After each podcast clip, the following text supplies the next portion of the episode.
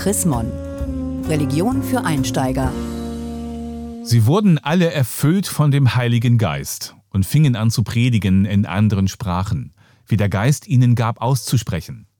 So steht's ganz am Anfang in der Apostelgeschichte, als sich den Jüngern der Heilige Geist offenbarte. Überschrieben ist das Kapitel mit dem Pfingstewunder. Aber was soll das eigentlich mit dem Heiligen Geist? Reicht Gott allein nicht aus? Die Frage von Religion für Einsteiger im aktuellen Chrismonheft. Antworten gibt wieder Henning Kiene, Pastor im Kirchenamt der Evangelischen Kirche in Deutschland. Herr Kiene, wer ist der Heilige Geist? Der Heilige Geist ist die Wirkung Gottes heute. Und wie wirkt Gott durch den Heiligen Geist? Der Heilige Geist schenkt den Menschen, also dir und mir, Mut, etwas zu tun oder auch zu lassen, äh, Beherztheit. Der Heilige Geist schenkt mir ein Gewissen, der Heilige Geist schenkt mir da, dass ich was weiß von Jesus Christus, dass ich genau das, was er gesagt hat und was er von mir erwartet, dass ich auch versuche, zumindest versuche, das zu tun. Der Heilige Geist ist alles, was äh, Jesus Christus und Gott sind in der Gegenwart, im Heute.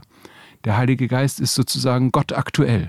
Warum tritt der Heilige Geist dann so spät auf? Ja, eigentlich erst ganz hinten in der Bibel. Der Geist Gottes brütet über den Wassern.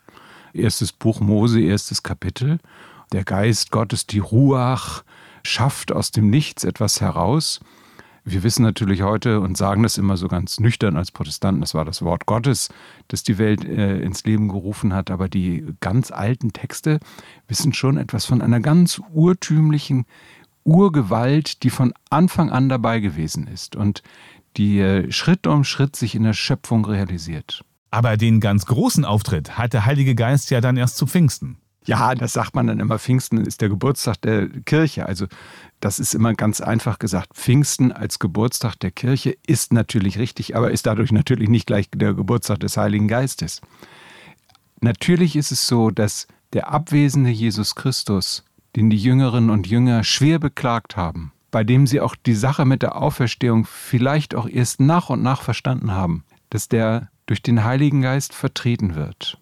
Christus geht, der Geist kommt. Das eine Zeitalter wechselt das andere ab. Dass sie merken, dass Jesus Christus in ihnen und in ihren Handlungen wirkt und diese Wirkmacht ist der Heilige Geist den übrigens Jesus, so das Johannesevangelium, selber versprochen hat. Ich sende euch den Tröster, den Heiligen Geist.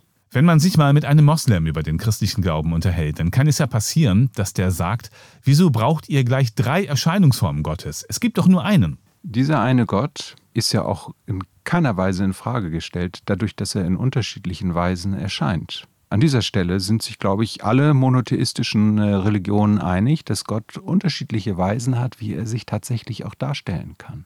Die Kritik übrigens der Moslems an den Christen trifft ja eigentlich auch mehr in die Richtung, in der Heiligenkult ins Leben gerufen worden ist in der Kirche, dass sie eben sagen, ihr baut neben eurem einen Gott noch andere Götter auf. Aber auch das trifft eigentlich daneben. Das Zentrale ist, der christliche Glaube ist eine monotheistische Religion und dieser eine Gott hat eben die Chance, sich in unterschiedlichen Färbungen und Farben auch tatsächlich den Menschen erlebbar zu machen. Da würde ich auch immer sagen, Reichtum des christlichen Glaubens drückt sich auch in der Dreigestalt des Glaubensbekenntnisses aus. Vielen Dank, Henning Kiene, Pastor im Kirchenamt der EKD in Hannover zur Chrismon-Frage, was soll das mit dem Heiligen Geist? Haben Sie Fragen oder Anregungen? Dann schreiben Sie uns unter leserbriefe.chrismon.de.